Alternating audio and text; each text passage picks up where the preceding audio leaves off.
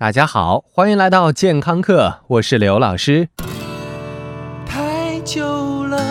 最近一段时间，禽流感好像也打算跟咱们回家过年，曝光率比春晚排练还要高。鸡兄鸭妹们本该到了遭殃的季节，现在更加雪上加霜了。不过，各位久经沙场的同胞兄妹俨然对此事表示漫不经心，该吃的我们一口都少不了。不过话说回来，平时讲卫生虽然是老生常谈，但仍然是非常重要的。除了随着鸡毛满天飞舞的流感病毒大家庭，我们身上还挂着成百上千万的细菌嘛，它们无时无刻不在等待着向人体进军。由此，我们也会发现，如今的日化用品唯一能找到的共通点，那就是抗菌。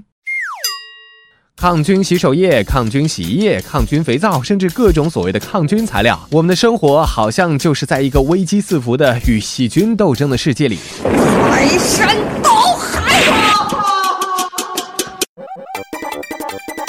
老师，抗菌产品真的那么有用吗？首先，我们还是要从亦敌亦友的细菌开始说起。也许你觉得细菌理所应当被划进除四害的队伍里，因为它们让你拉肚子，让你伤口感染，让你隔靴搔痒，让你掏来掏去。但是别忘了，如果没有细菌，你也一定会营养不良。细菌 baby 们恰巧在人体这个精妙的仪器里起了关键性的作用。对于吃货们来说，没有细菌该少多少美食呀！臭豆腐、臭鳜鱼、豆腐乳、酸奶、奶酪什么的，通通都要说拜拜了。现在的抗菌日用品的主力大将是一种叫做三氯生的东西，说专业点儿叫做二氯苯氧氯酚。这家伙被添加在了我们的牙膏、肥皂、洗手液、洗衣粉、空气清新剂里。如果你是一个清理达人，估计跟三氯生打交道那算是家常便饭。三氯生确实是一个工作狂，非常了不起。对于肺炎球菌、金黄色葡萄糖球菌、沙门氏菌等等，那是见一个杀一个，见俩清一双啊。但是对于他的身份，医学界一直处于非常激烈的争论之中。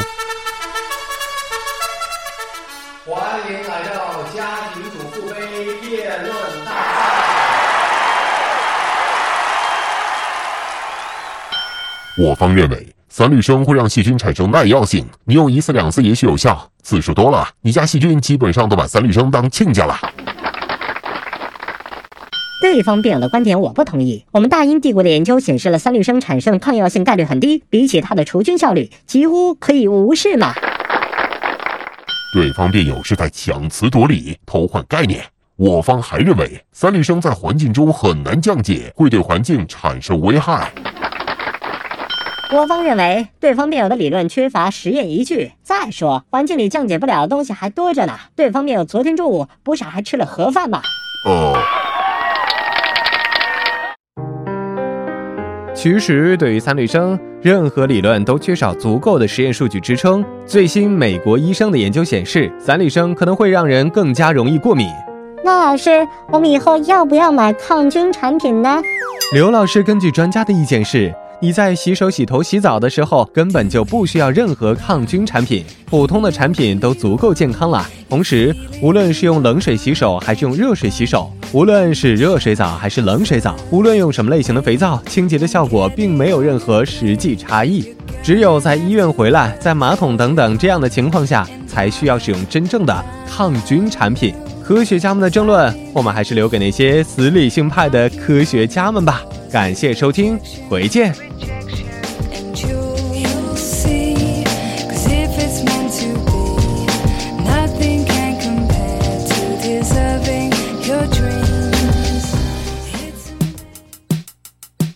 感谢关注刘老师的健康课。